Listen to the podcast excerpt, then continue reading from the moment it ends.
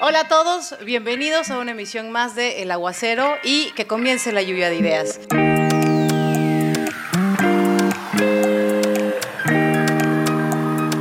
Pues en esta ocasión estoy muy feliz de contar con eh, pues un doctor muy reconocido, es eh, catedrático y el día de hoy se va a, a tratar precisamente sobre la academia e investigación como agente de cambio en las problemáticas ambientales. Es para mí un gusto tenerle el día de hoy, doctor Arturo Garrido Mora. Jessica, gracias. Eh, el gusto es también para mí. No es la primera vez que nos encontramos por ahí en, en esta danza de nuestros quehaceres y este, pues la verdad, este, con mucho gusto cuando me ofrecieron venir para acá, estamos aquí. Yo muy, muy agradecida de que nos quiera compartir parte o mucho de su conocimiento y me encantaría realmente leerles parte de, pues, de currículum. El eh, doctor es profesor, investigador y director de la División Académica de Ciencias Biológicas de la Universidad Juárez Autónoma de Tabasco es vocal del Comité Regional de la Red Nacional de Información e Investigación en Pesca y Acuacultura, es miembro del Sistema Estatal de Investigadores de la Red para el Conocimiento de los Recursos Costeros del Sureste y de la Sociedad Mesoamericana para la Biología y la Conservación, que incluye todos los países de Mesoamérica, desde México a Colombia, entre otras funciones académicas y científicas. Qué honor, de verdad. Gracias, Jessica. Cuando me dijiste que ibas a leer mi currículum, ya me sorprendí. Dije, ah, ¿qué, qué, irá a decir? No, ¿qué irá a decir? ¿Será que, sí soy yo? No, y que realmente, este, pues, eh, tú también, igual que yo, somos partícipes de las presentaciones cortas. ¿no? Eh, sí.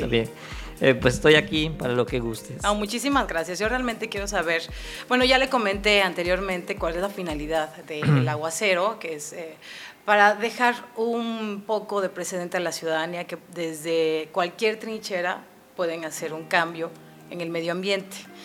Y en esta ocasión con usted quiero saber pues, el papel de las universidades en las soluciones o problemáticas ambientales pues, que afectan a, a nuestro Estado a la región, ¿no? Así es. Eh, bien, eh, todas las eh, universidades hay algo que a veces ha quedado de lado, ¿no? los profesores se centran mucho en sus investigaciones, en puntualizar en todo lo que académicamente les representa un prestigio y se olvidan de realizar investigaciones que impacten en la solución de problemas de la región. Eh, en lo que yo arribo a esta división académica de ciencias biológicas, en realidad lo que yo trato de promover es que las investigaciones que los profesores realicen tengan una utilidad.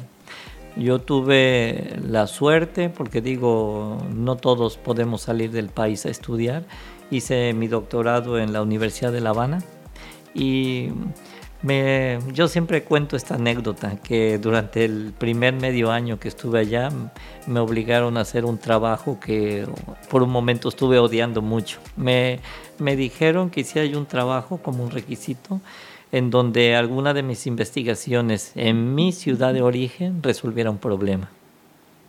Y me mandaron a la Facultad de Filosofía. Y, yo dije, bueno, yo soy ambientalista y qué rayos me van a decir en la Facultad de Fisiología. Y fui a Cuba no por afinidad de su sistema político, sino por similitud con las problemáticas regionales. ¿no?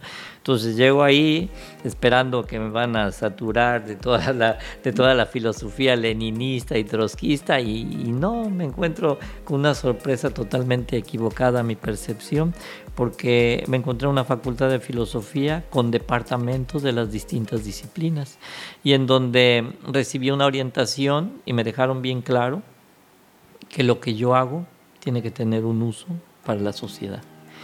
Y más importante que la parte académica de lo que yo aprendí en, en Cuba, que fui a un posgrado de excelencia, eso tengo que decirlo, no, no fui a cualquier posgrado patito, estaba clasificado como de excelencia, pero lo que me dejó marcado de por vida es aquella insistencia de los eh, investigadores cubanos de que todo lo que hagamos tiene que ser útil a la sociedad. Y luego yo miré un poco que ellos eh, en realidad tienen que hacerlo así, porque con esta política que viven de bloqueo y todo eso, entonces ellos tienen que valerse con sus propios medios y potencializar sus, este, sus cualidades para poder salir adelante. Cuando yo regreso aquí a México y me, me integro nuevamente a mi universidad, nunca se me olvidó eso, de que aquí tenemos muchos recursos y hacemos muy poco. Y en otros lugares otras personas con muy poco hacen mucho. Y no se les olvida la función que tenemos en cualquier universidad, sea pública, sea privada, cualquiera. Tienen, tenemos una, una correspondencia y una obligatoriedad con la sociedad, que es que las investigaciones que hacemos tengan una utilidad en resolver los problemas tanto de la vida cotidiana como los grandes problemas del país y la región, que ahora em, pues nos tocó la suerte en nuestro país, que tenemos un presidente paisano nuestro y en esta zona sureste tenemos megaproyectos y cuando hablamos de megaproyectos, son proyectos que los profesores pueden incursionar en esta, eh, con su, todo su potencial, en la diversidad, diversidad de necesidades que estos megaproyectos van a necesitar. El tren Maya, el, corredor mesoamericano, este, la refinería, todos este tipo de trabajos que tienen que ver, en el caso que no, a mí me compete, con las ciencias ambientales y todo lo que la normatividad requiere para que se cumplan se lleven estos trabajos en la parte económica, administrativa y en las demás disciplinas que en esta Universidad Juárez este, se imparten, la informática, hay un mundo de opciones en donde lo que los investigadores hacen tiene, tiene la posibilidad de insertarse para resolver esas problemáticas. Maestro, ahorita escuché atentamente y en algo que me comentaba me quedó muy grabado, por ejemplo, es esto de que México es muy rico en muchas cosas y se hace muy poco y en otras partes con muy poco hace mucho. Entonces, ¿a qué se debe realmente y, qué nos hace falta? Eh, bueno, realmente hablando de los investigadores, no hablando de los investigadores, eh, los investigadores a veces vivimos en áreas de confort. La universidad la, a veces la ubicamos como fuera de los contextos de las problemáticas que vive el municipio, el estado o el país. Y entonces a nosotros nos es indiferente si cambia un presidente municipal, si cambia un gobernador, si cambia un presidente. Que no lo debería de ser esa indiferencia, porque las políticas de los planes de desarrollo de nuestros mandatarios realmente nos compete y nos afecta. Sin embargo, los hay investigadores de vieja escuela, de escuela mediana y de escuela moderna. Los investigadores de una vieja escuela viven con sus investigaciones clásicas que muchas veces eh, muy, muy poco aportan a la resolución de problemas. Investigadores de una que, te diré, medio, un desarrollo medio en cuanto a esa edad y, y, este, y su tiempo que llevan en las universidades, hacen un poco de ambas cosas. Pero hay una nueva generación de investigadores que han sido formados con, en las nuevas disciplinas de las universidades, en donde se les inculca la cuestión de desarrollar y potencializar sus cualidades. Y donde además, al ser un país que no hay una garantía de... Eh, que estés inmerso en un trabajo que te va a dar la burocracia. Entonces ya ahora tú sales de una universidad y no hay un puesto garantizado para que puedas trabajar, te lo tienes que ganar. Y cuando te tienes que ganar un puesto, quiere decir que en, en tus diferentes disciplinas que tú sales y egresas, si tú fuiste formado en una institución que tiene la visión de que sus investigadores forman estudiantes con capacidades para resolver problemas en el entorno y la región, pues estos van a salir con esa visión y con esa capacidad para inmiscuirse en empresas donde su trabajo depende de su rendimiento de su capacidad, de lo que ellos resuelvan. Y cambia ahí la perspectiva de los profesores que viven cómodos en una burbuja aislada de lo que es la universidad. Salen preparados para todo. Mm. Doctor, ¿cuánto tiempo lleva trabajando en la división académica? Pues me da pena decirlo, porque lo que me van a decir es que entonces yo soy del profesor de la vieja escuela. No, no. entonces, ah, me eh, muy joven. llevo, me dice, me hizo una broma un una persona, este, oye, ay, todavía sigues en la universidad. Tú estás inventariado, me dice. No, le digo, ¿qué, qué, va, qué, va, a ser? Tengo 35 años ah, de trabajar allí, y, pero fíjate, eh, Jessy, que si yo hubiera llegado a la dirección de la división académica hace 10 años, probablemente yo hubiera administrado con más hormonas que con razonamiento. Ya.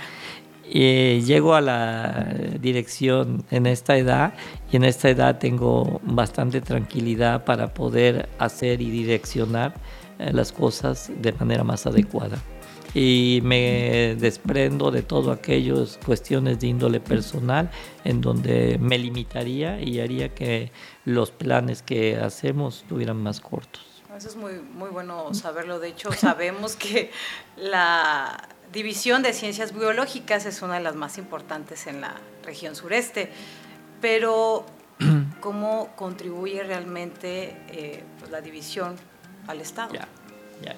Bien. Eh, tenemos cerca de 70 investigadores que, que, pertenecen al Sistema Nacional de Investigadores. Cuando hablamos de em, investigadores que pertenecen a este organismo, estamos hablando de profesores con capacidades más allá de las normales en relación a visualizar eh, la resolución de problemas.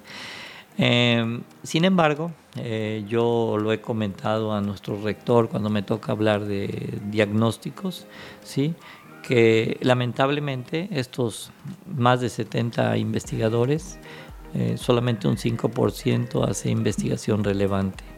Los demás están haciendo investigaciones que les agradan a ellos, que les gustan, pero que realmente no tienen una aplicación, una utilidad en la resolución de problemas. Eh, lo que nosotros estamos cambiando y lo que hacemos es que eh, primero determinar todo el potencial. Estamos redireccionando la investigación. Ahora no vamos a promover estímulos para todos aquellos profesores que realicen investigación que no tenga impacto. Si los profesores direccionan sus investigaciones de acuerdo a estímulos adicionales que en salario reciben, pues nosotros mismos hemos generado al paso del tiempo una opción que ellos eligen, estoy cómodo, hago lo que me gusta y, gano más dinero.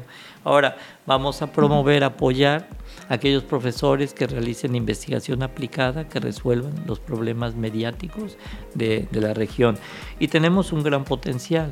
Tenemos desde especialistas en todo lo que tiene que ver en agua, tenemos especialistas que tienen que ver en suelo, en aire, desde contaminación hasta un adecuado aprovechamiento de, sus recursos. Tenemos especialistas en laboratorios con genética molecular, que hacen desde las mm, cuestiones más simples hasta los avances más eh, actuales en las diversas este, universidades. Pero ahora yo quiero el rector también, es un planteamiento que tiene, que todo esto, infraestructura y potencial humano, lo dirijamos a la resolución de problemas de la región y a potencializar el uso de los recursos. Eh, como señalabas hace rato, somos un país con una gran riqueza. Casi todos los países que se encuentran en la zona del globo terráqueo, en la franja ecuatorial, los que reciben más calor. Claro, pero también en esa zona hay zonas, hay, partes que son desiertos, ¿no? México tiene una posición muy privilegiada. Estamos en la parte media del planeta, recibimos nada en la parte sur más temperatura y no es, no es este, mera casualidad que las zonas con mayor biodiversidad del país sean número uno Chiapas, Oaxaca, por ahí está en Veracruz, Tabasco. Somos la zona verde del país. Recursos son inmensos en las diversas áreas y solamente tenemos que potencializar con la visión de los investigadores el adecuado aprovechamiento de estos recursos. En mejoría, y aquí es a donde ya yo meto la mano, en mejoría de la sociedad porque me recuerdo mucho esa formación que tuve de que lo que nosotros hagamos tenga un beneficio para la sociedad, que finalmente es a quien nos debemos. A veces se nos olvida, pero nos vemos ahí. Bueno, ahorita quiero hacer un paréntesis realmente porque este, ha mencionado usted al rector como en dos ocasiones. bueno, yo, yo trabajo ahí y él, es el que la dirige. No, no, nada más para enviarle realmente un saludo. El día de hoy me lo encontré caminando y normalmente me lo encuentro caminando en la, no, y, qué bueno que ya, ya está. Sí. Bueno, nos da mucho gusto que haya mejorado de salud. Sí, sí, sí, definitivamente. Como profesor, ¿cómo contribuye usted a la sociedad? Y antes de que me respondan realmente, ya, este te platiqué como director, ¿no? y, usted dice que la gente tiene que hacer y que tiene que ah, generar beneficios para la sociedad. No, y quiero decirle que estoy, perdón por interrumpirlo, pero disfrutando muchísimo esta plática y siempre que viene un catedrático, porque uno termina y nutre mucho el programa y termina aprendiendo también. Probablemente algún día te llegue alguno que quiera desarrollar investigaciones personales, ¿no? Eso no está penado. Sí, ¿no? de, hecho, de eso se trata y de aquí van a salir varios proyectos también. Sí, este, sí. Hablar como director, decir que la gente haga, que la gente haga, ¿no? Es muy fácil. Exacto. Cuando yo dirijo, juzgo, califico y descarto, ¿no? Y que me dicen, a ver, ¿y tú qué eres capaz de hacer, no? Y entonces me doy la vuelta, me escondo en un rincón y me voy, ¿no? Sí, sí. No, eh, cuando yo pido eso es porque eso es lo que hacemos. Si yo te dije que me fui a formar en un lugar a donde lo que me quedó marcado más que la cuestión académica fue la filosofía. Entonces, realmente esa es la, visión de, lo que hago. Eh, fuera, de, fuera de cámara, yo te comentaba que la única petrolera que inició actividades después de la reforma energética fue la petrolera italiana Eni. Y que Eni eh, logró iniciar sus actividades después de cerca de nueve meses de retraso, que le significaba cerca de 52 mil dólares diarios cada día de retraso. Logra iniciar actividades después de que un grupo de especialistas capitaneado por un servidor y este le realizó un plan de manejo sustentable en donde nosotros contemplamos acciones para la protección del ambiente, eh, las actividades productivas, el adecuado aprovechamiento de los recursos y mejoras y apoyos para la gente de esas comunidades en, eh, para todos, no como se hacía antiguamente para un solo grupo de pescadores. Ellos operan frente a la comunidad de Sánchez Magallanes, y ahí cuando algún día vayas, te paras frente a Sánchez Magallanes y vas a ver eh, la plataforma que está allí y la planta procesadora de gas que se encuentra en tierra. del, de la planta procesadora, del, de la plataforma marina, eh, hay un ducto de gas que viene hasta tierra y después ellos lo canalizan hacia las tuberías ya existentes de Pemex. Bien, pero el que ellos hayan iniciado allí actividades parte de su aceptación de la comunidad deriva del plan de manejo sustentable que incluye todos estos aspectos, eh, los, los, ambientes, los recursos y las comunidades. No, no olvidemos que nuestro presidente de la República tiene contempladas como prioridades las comunidades pesqueras, Jesse, del Golfo de México no dijo el presidente comunidades pesqueras del Pacífico. Y así está plasmado en su plan de desarrollo. Entonces, para nosotros visualizar, primero que nada es darnos cuenta cuáles son las necesidades de los proyectos en la región y visualizar a través de una empresa que trae dinero para estas investigaciones y estos apoyos no son del gobierno, a través de la universidad nosotros hacemos todas las gestiones necesarias para que los dineros bajen a la universidad y se apliquen en las comunidades. Los beneficios que reciben las comunidades es a través de las gestiones que hemos estado haciendo. Y van ahí para los diferentes sectores, incluyendo lo que te decía hace rato, la paridad de género es importante, ¿no? que no esté desbalanceado eh, oportunidades para los jóvenes también. En, yo pienso que varias ocasiones han ido por allá, ¿no? Y si se mira sin la presión del público, cuando a veces se va eh, y uno tranquilamente puede hacer un recorrido, se dará cuenta que son zonas muy marginadas, con mucha pobreza, con muy pocas opciones de empleo, en donde los jóvenes están destinados a muy pocas cosas en cuanto a su futuro. No hay muchas oportunidades. Además, eh, por ahí hay un, un, asunto bastante delicado desde lo que es este Paraíso a Sánchez Magallanes, es la zona con mayor deterioro de la costa. Nosotros creemos que eh, toda esa franja eh, se va a ir desgastando y ya está muy pequeño todo esto donde están estas comunidades.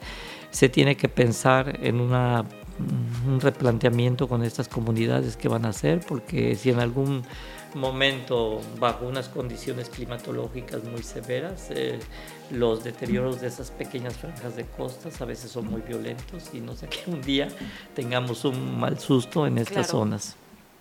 Pues podríamos ir juntos también a darnos una, vuelta cuando cuando gustes cuando, cuando, cuando gustes este lo agendamos. sí este eso es posible, podemos agendar y, y, sin protocolos, así llegamos como sí, sí, este, hacemos eso y este em, podemos em, agendarla con la gente de ENI para que nos den un recorrido de lo digo ahora con el la este el cargo que tienes, la comisión, que no sabemos si te sacaste la rifa del tigre, pero, no sabemos si felicitarte o darte el, pésame. No, no, para nada.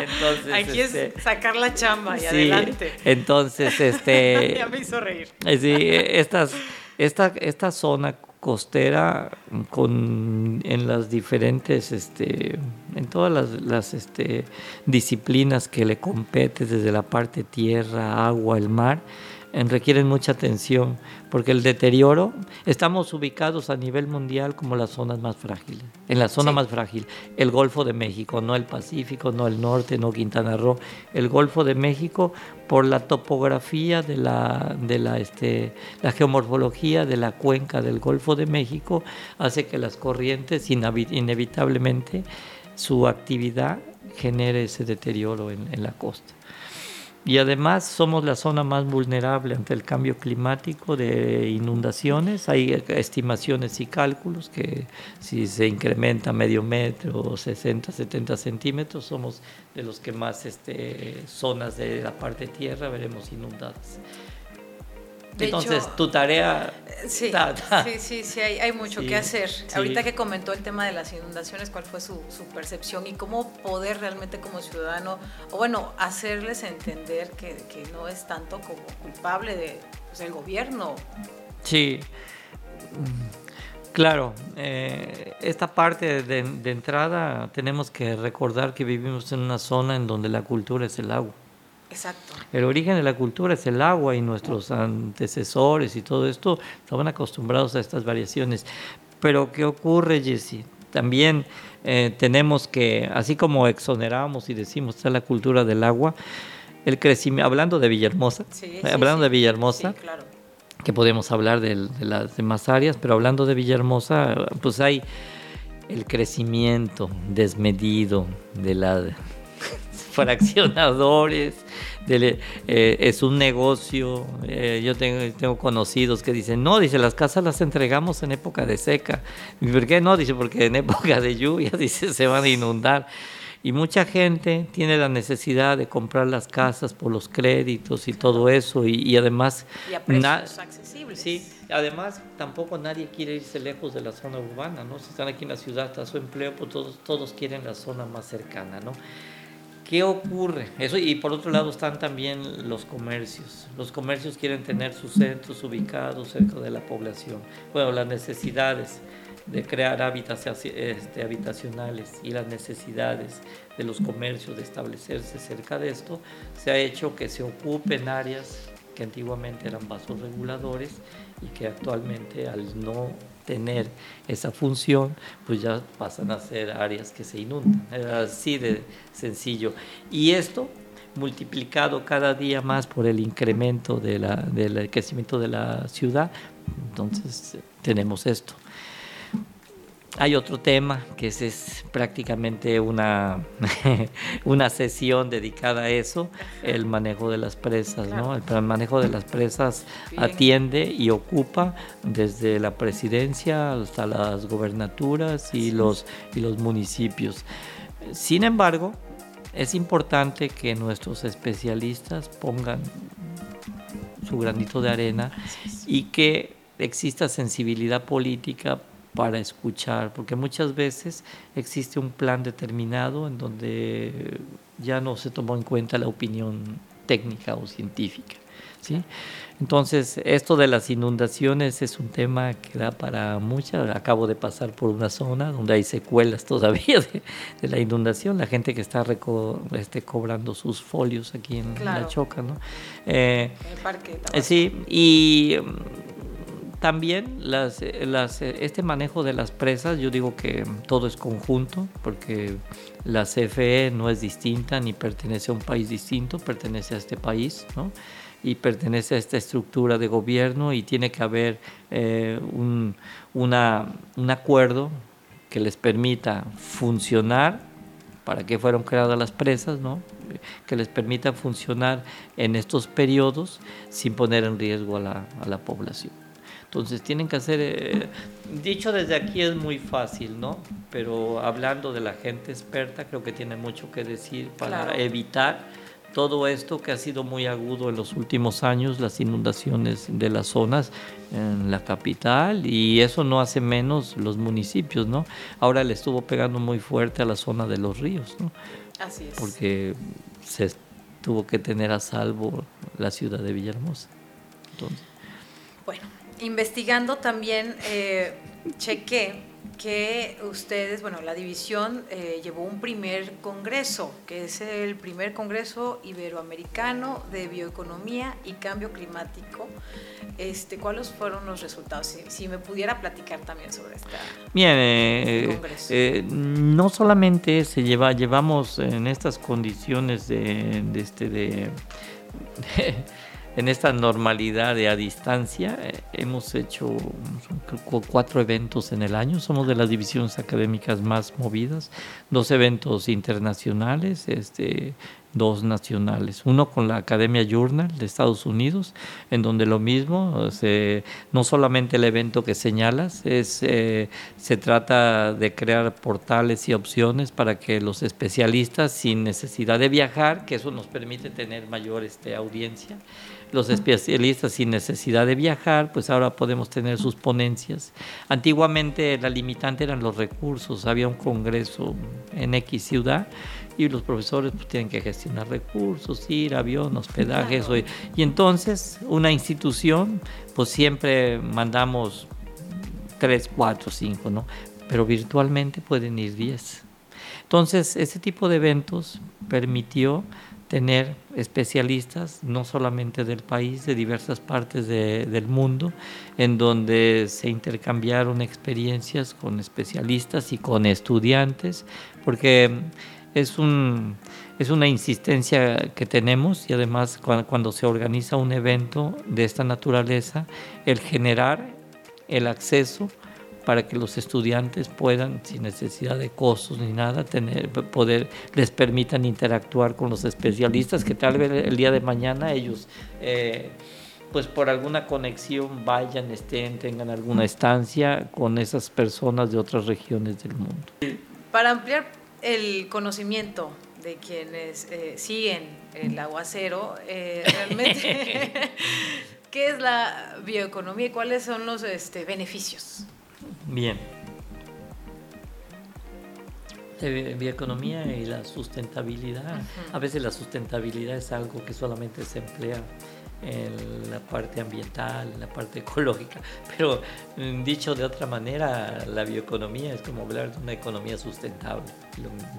Y la bioeconomía es parte de lo que estamos hablando, ¿no? Mm, eh, y tiene que ver desde cómo transmites, porque tú desde tu casa educas o maleducas. Uh, a tus hijos, a tu familia, a tus familiares.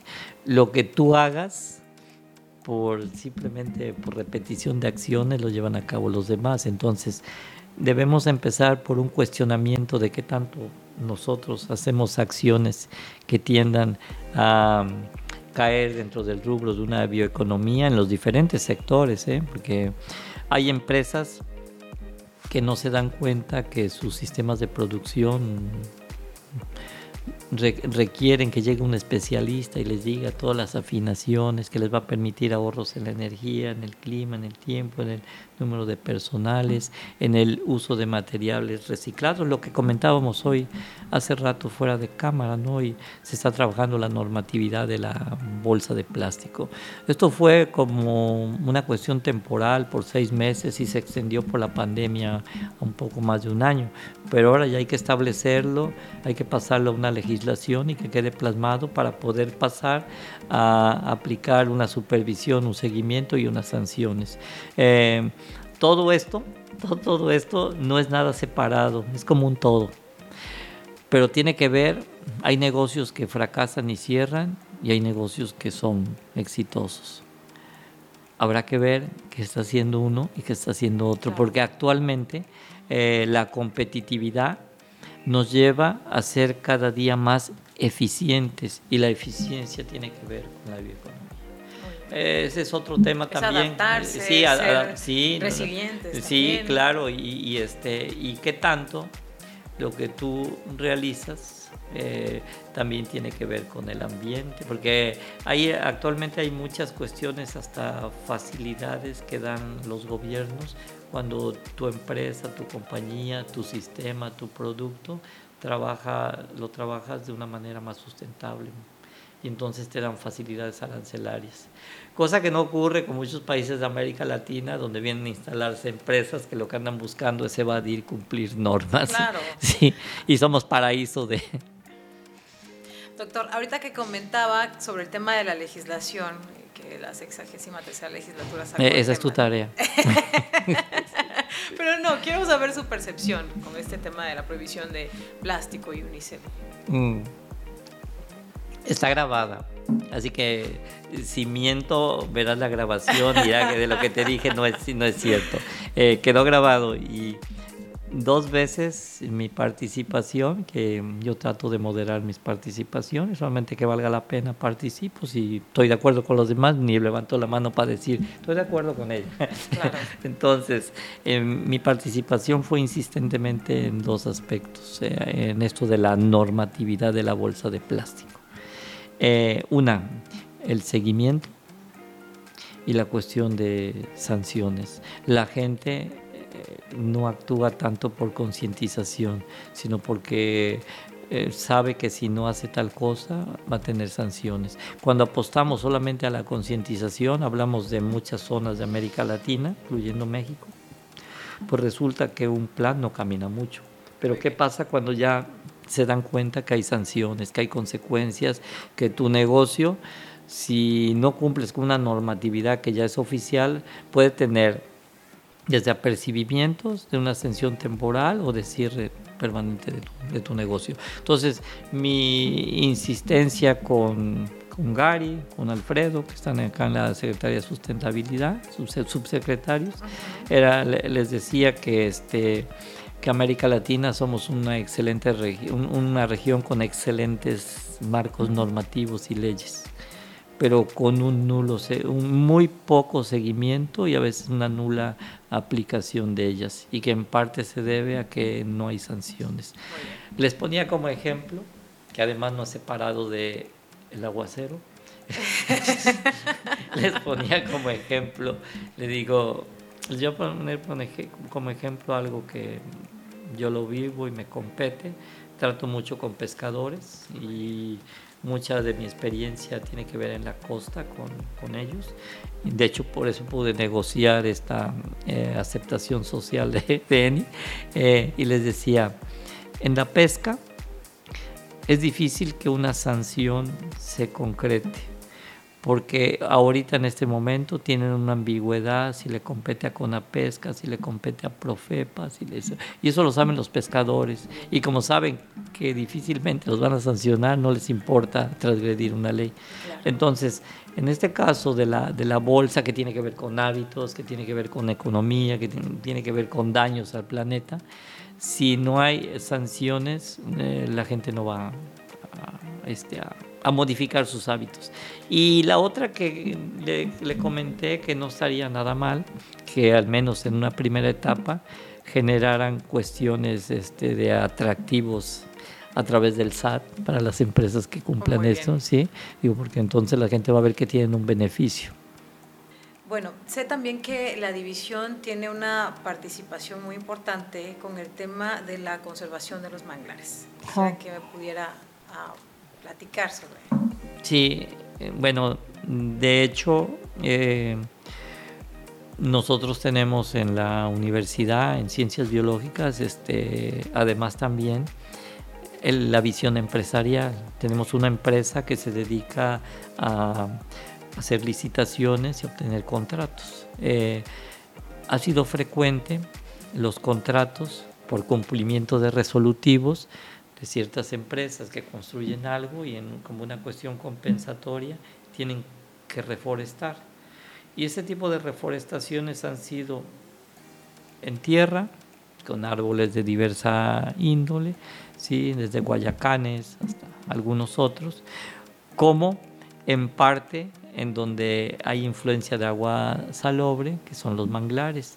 También los manglares se han hecho algunas reforestaciones y la semana pasada se presentó a las oficinas de tu servidor una empresa que se llamaba Petrofac, ah, pero que ahora se llama Perenco. Ah, sí. Eh, y lo que me fue a solicitar que le, que este, que le hagamos un planteamiento como parte de un resolutivo, ellos tienen que reforestar más de 300 hectáreas de mangle en eh, en el mundo, los bonos eh, azules se derivan del aprovechamiento del mangle y se puede hacer que las personas que viven en zonas donde tienen parcelas de mangle puedan estar cobrando este cierto, cierto dinero por proteger sus parcelas. Entonces el mangle es un potencial que tenemos aquí en Tabasco para diferentes, tiene un mundo de, aprovechamiento. Tenemos un área dedicada en donde existen cuatro o cinco profesores expertos reconocidos a nivel nacional de expertos en mangle. Y en el mes de noviembre se llevó a cabo en esta división el Congreso Nacional del Mangle. Oh, muy bien. Sí, entonces tuvimos a todos los especialistas de Mangle este, virtualmente y mis profesores, los que trabajan en el área de Mangle, fueron los que se encargaron de toda la logística, desde conseguir la sede hasta la operatividad del Congreso. Así que... pues enhorabuena. Doctor, yo le tengo que confesar algo. La verdad es que las veces que he ido, he visitado la división, este, me ha encantado, lo disfruto muchísimo. Y es que, bueno, ahorita que comentaba usted el tema del animalito, si nos tenemos que comer este animalito, no pude. Le traigo ganas al manatí. Le traigo ganas al manatí. No, ¿cómo cree? No, eso no. Pero hay muchos cocodrilos. Hay muchos cocodrilos. Que está divina la división. Sí, eh, mira. me ha encantado siempre. Te, te comento algo que luego el público no sabe, ¿no? El cocodrilo estuvo en cuestiones de amenaza, sus poblaciones disminuidas muy severamente a finales de la década de los 80 y parte de esa década, los 90.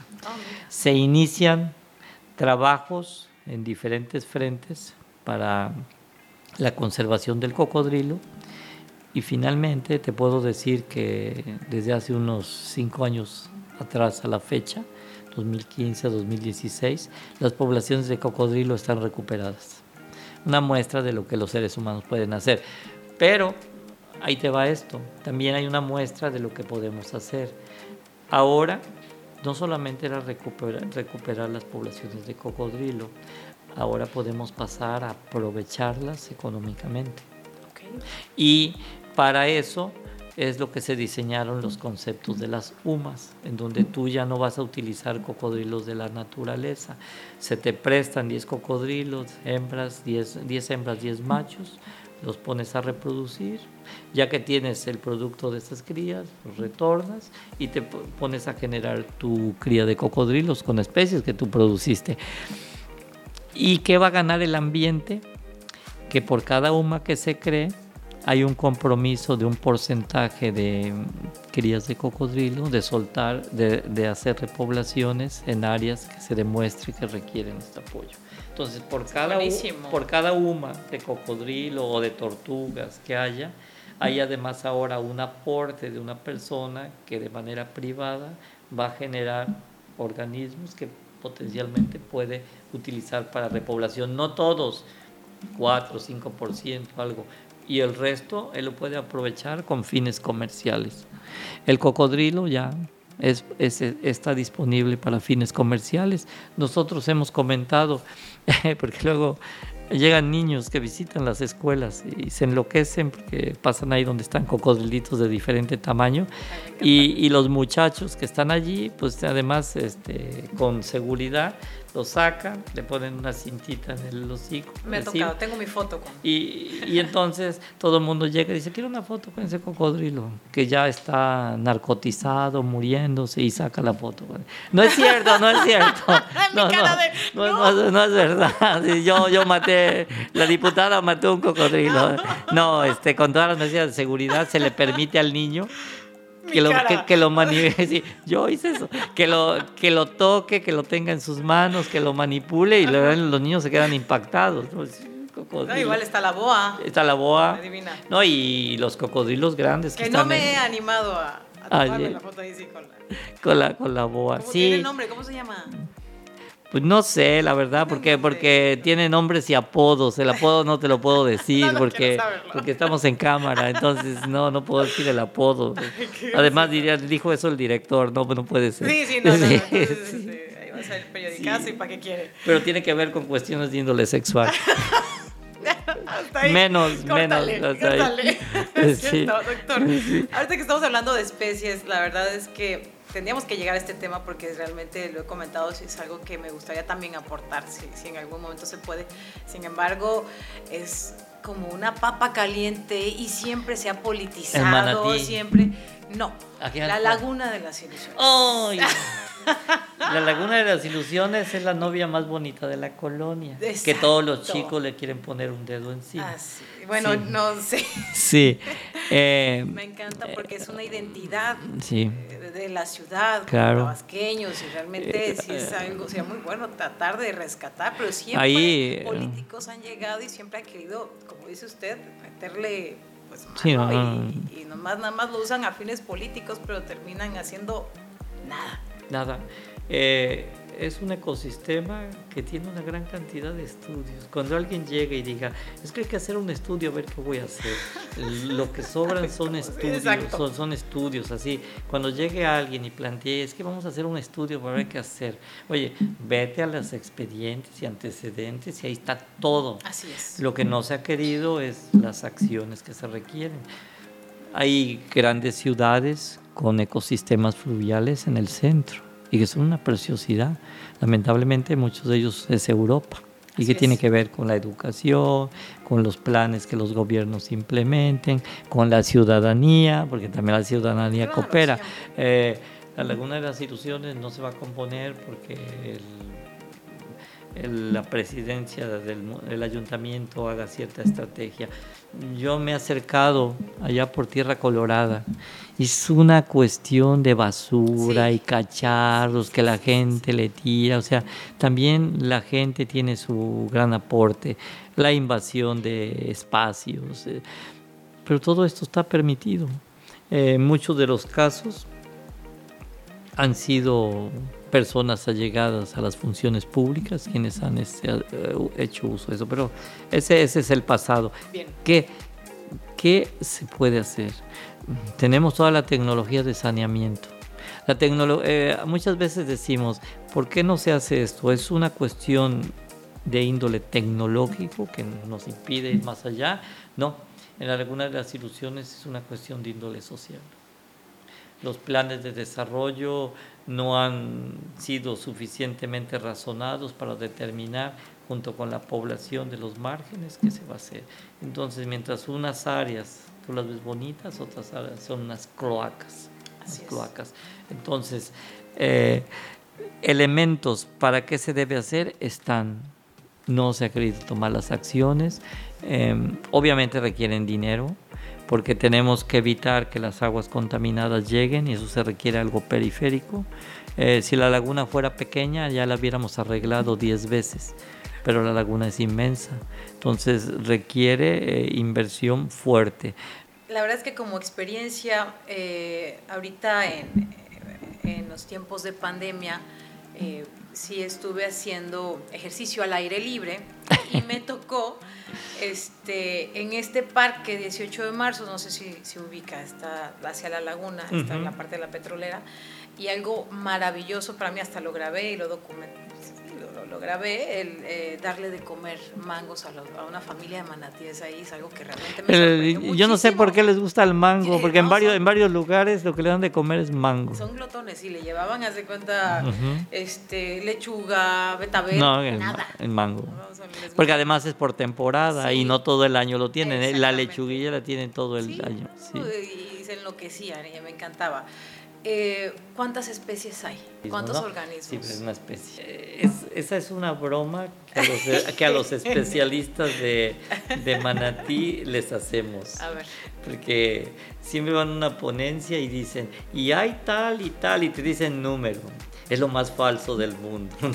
Eh, en una laguna de ese tamaño, no es que no se pueda, eh, no cuentan con los sistemas y herramientas tecnológicas que permiten tener un monitoreo muy preciso, ¿no?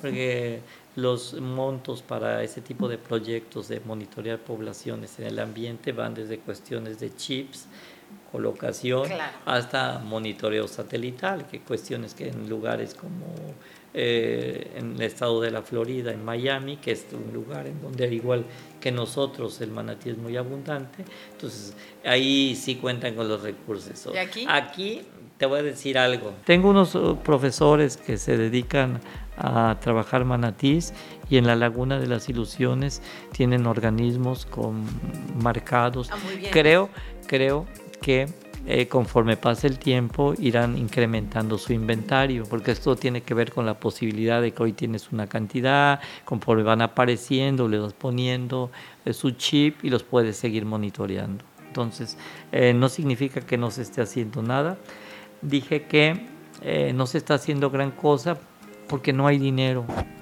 Los, los proyectos, los profesores pueden tener una, los investigadores pueden tener ideas de cómo este, se debe de abordar algún, algún problema de ellos. Pero para poder hacer esas investigaciones se necesitan recursos. De nada sirve que tú seas especialista en cirugía de vesícula, si tus operaciones se requieren en Jonuta y tú estás aquí, y en Jonuta no hay equipo, no hay esto, no hay lo otro. Entonces hay que viajar, hay que ir y todo eso requiere, requiere recursos. Lo, importante es cuando hay un problema con, un con algunas especies de esta naturaleza, disponer de recursos. A veces tiene que ver con la habilidad de dónde buscar esos recursos a veces están más allá del país. Hay instancias en la comunidad europea que a veces está más preocupada de los organismos que nosotros mismos. Sí, porque hay fundaciones que se dedican a apoyar esto, así como a niños, así también a organismos, a, ciertos recursos naturales. Claro. Eso lo vamos a quitar, Ahí se van a editar algunas cosas, no se preocupe. Doctor, este, pues ya estamos llegando al final del programa, pero a mí me encantaría si pudiera darle pues un mensaje aparte de los estudiantes, pues, de todos los que van a seguir eh, el aguacero y este y la ciudadanía en general. Cómo poder aportar y este cambio de hábitos, un mensaje que nos podría dar.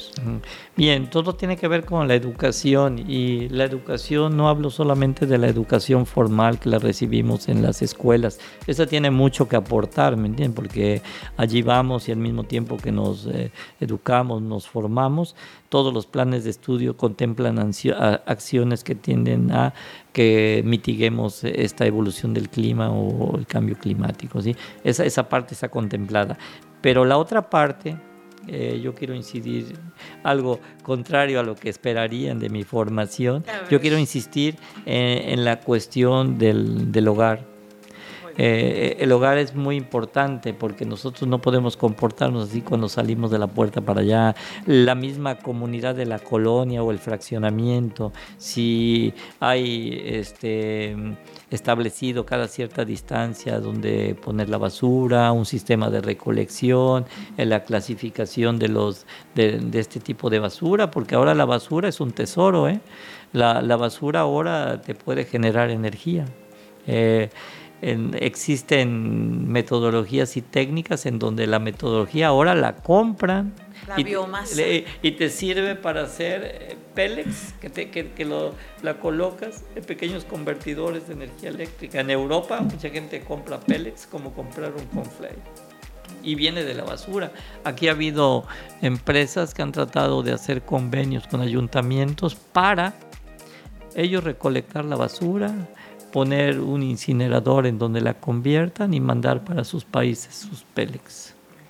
Digo, hay, hay intentos de eso, pero en otros lugares eso es una cuestión de, rutina, o sea, mm, solamente tomé como ejemplo la basura, ¿no? La basura es un potencial que puede llegar hasta generar energía.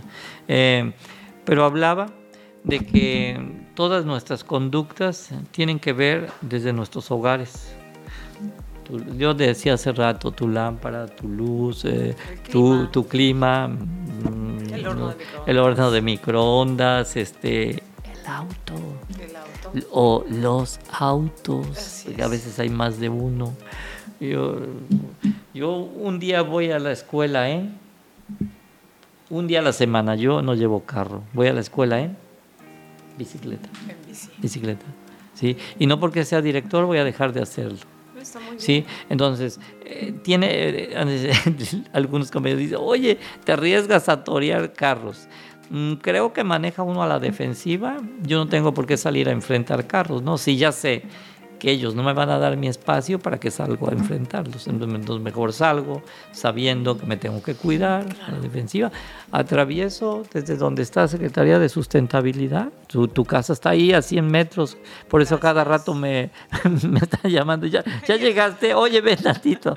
Este, desde ahí a la DAC Viol eh, y ya cuando me regreso me, gusta paradisiaco por la orilla del río, llego aquí a la Honda comercial, este, cruzo toda, todo y, ya de que me monto ahí sobre este, eh, prolongación, paseo de las, este, este Usumacinta, ya me lleva hasta ya cerquita de ahí, ya del seguro nomás doblo y salgo a la calle. Ah, Entonces, eh, me gusta mucho andar en bicicleta, recordando lo que te comenté, eh, cuando estudiaba en La Habana, yo viajaba de por donde es un hotel muy bonito que se llama eh, el, Habana, el, este, la Habana Libre, que está por el parque. Yo manejaba 14 kilómetros en el malecón, que es paradisíaco el malecón de La Habana. Sí, eh, sí, el malecón manejaba 14 kilómetros con separado de donde circulaban los carros por boyas amarillas, un carril de 7 metros. ¿Qué tal el ron?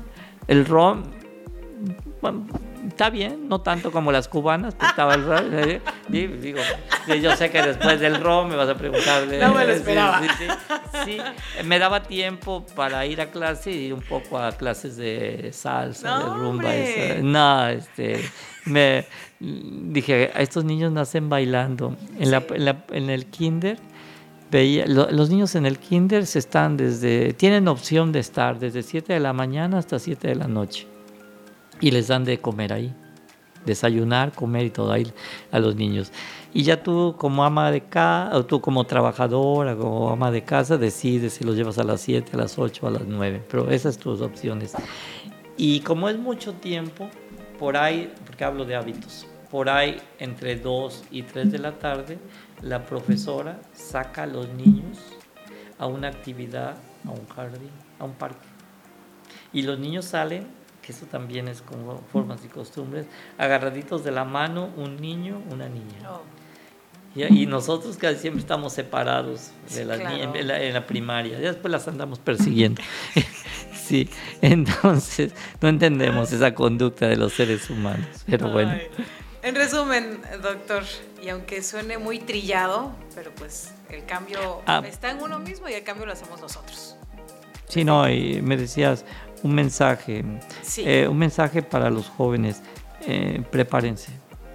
Prepárense, tienen que, prepararse, tienen que cuidar sus ciudades, sus ambientes, sus centros de trabajo, su casa, sus hábitos.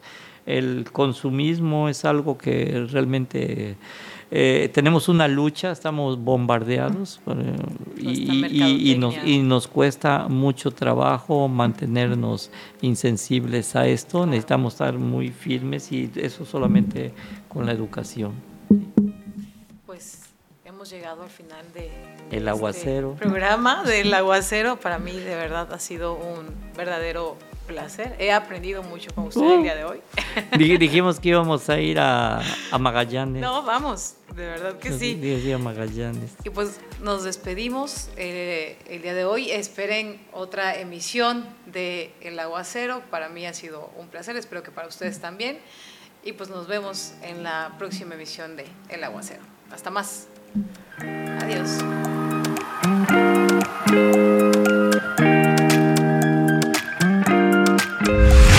Se forma así por este amor hacia la ciencia, por entender las cosas y que ese entendimiento tú lo puedas traducir y que se aplique como una mejora a la sociedad. La UNESCO en un reporte dice que del total de investigadores que existen en el mundo, el 28% solamente son mujeres, ¿no? ¿Esto qué quiere decir? Que de 10 investigadores en el mundo, tan solo 3 son mujeres, tengo muchísima influencia por mi papá, él es docente en la universidad y él habla mucho sobre la falta de educación como un problema en la sociedad, ¿no? La falta de educación, esto se ve reflejado, ¿no? Y que las mujeres que no, no tenemos el acceso a la educación, que no leemos, no, no nos sintamos capaces, ¿no? De tener esos puestos.